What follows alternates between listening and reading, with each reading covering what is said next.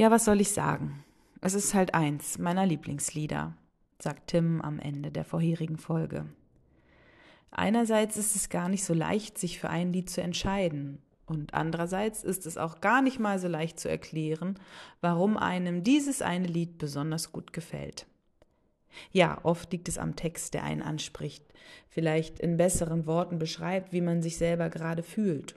So beeindruckend, dass einen das Lied dann nicht mehr loslässt. Bei dem Lied, das mir für diesen Beitrag einfällt, ist der Text völlig egal. Fast schon unpassend und verstanden habe ich ihn damals sowieso nicht richtig. Als ich das Lied wiedergefunden habe, hatte ich das Gefühl, als würde ich es nicht mit den Ohren hören, sondern irgendwo zwischen Bauch und Herzen.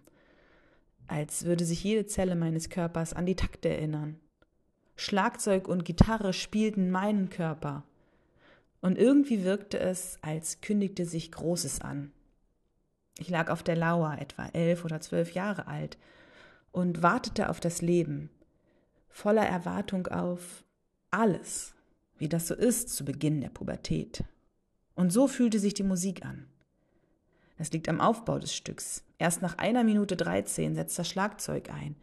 Dann bei einer Minute 36 löst sich die lang erzeugte Spannung endlich auf. Acht Minuten und 24 Sekunden lang ist das Stück.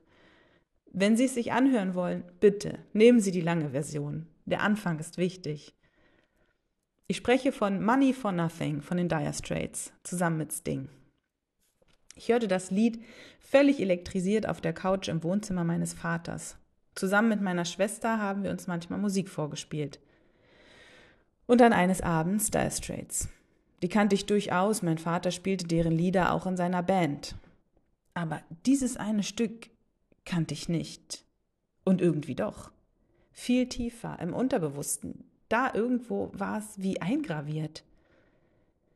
Ich weiß nicht, ob ich die Idee sofort hatte oder erst Tage oder Wochen später.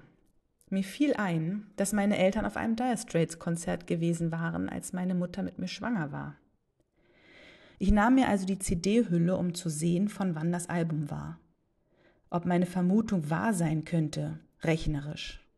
Vorsichtig, weil ich wusste, dass es ein bedeutsamer Moment sein könnte, drehte ich die Hülle um, suchte im Kleingedruckten nach dem Erscheinungsjahr. 1985. Also stimmte es. Ich bin im Februar 1986 geboren. Ich kannte das Lied tatsächlich. Ich habe es im Mutterleib gehört, noch ehe ich völlig bereitet war. Plötzlich wird greifbar, dass es ein Davor gibt. Und wenn dieses Davor im Mutterleib so greifbar ist, dann wird auch das Davor plötzlich spürbar.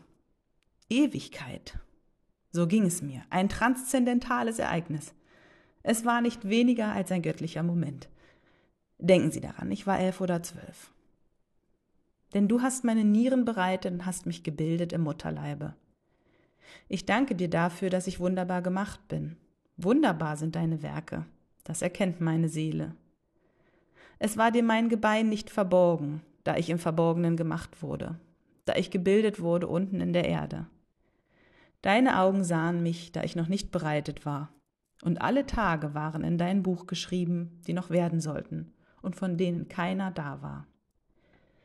Diese Verse aus dem 139. Psalm, Vers 14 ist auch mein Taufspruch, daher war er mir auch damals wohl bekannt, wurden verständlich.